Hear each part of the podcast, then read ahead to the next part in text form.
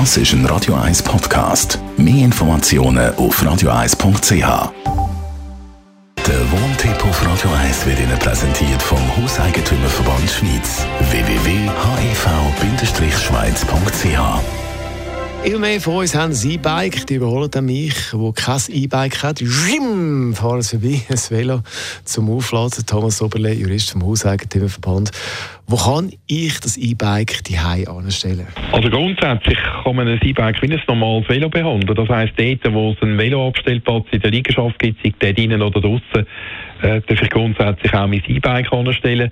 Äh, wichtig ist allerdings äh, zu wissen, dass es natürlich eine begrenzte Anzahl hat in den meisten Fällen und der Vermieter muss schauen, dass alle Mieter gleich behandelt werden. Das kann also unter Umständen sein, wenn ich nicht nur ein E-Bike habe, sondern auch noch andere äh, Velo alter Art, dass dann der Vermieter kann verlangen, dass pro Mietpartei eine begrenzte Zahl von Fahrrädern abgestellt werden. Wie viel kostet es eigentlich, so ein E-Bike aufzuladen beim Strom? Und kann ich das in der Steckdose machen, die ich jetzt gerade finde? Mietwohnung in der Garage oder im Keller? Also der Fachhandel sagt, dass eine Batterieaufladung jetzt von einem normalen E-Bike äh, ca. 10 Rappen kostet. Das ist also praktisch nichts. Und mit diesen 10 Rappen kann ich dann 50 bis 60 Kilometer fahren.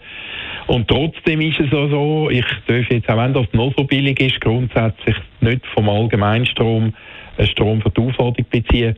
Es sei denn, ich hätte das mit dem äh, Vermieter abgemacht.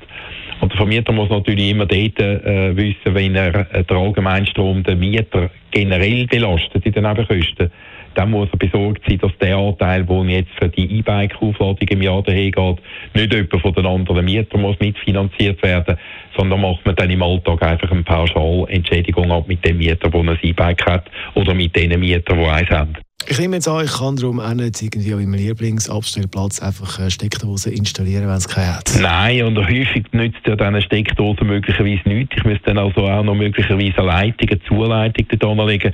Das darf ich als Mieter nicht machen, weil mir ja der äh, Garageraum in dem Sinne nicht gehört. Da muss ich immer eine schriftliche Einwilligung vom Vermieter einholen. Der Thomas Oberle war vom Hauseigentümerverband Schweiz zum Thema E-Bike und auf das ist ein Radio 1 Podcast. Mehr Informationen auf radio1.ch.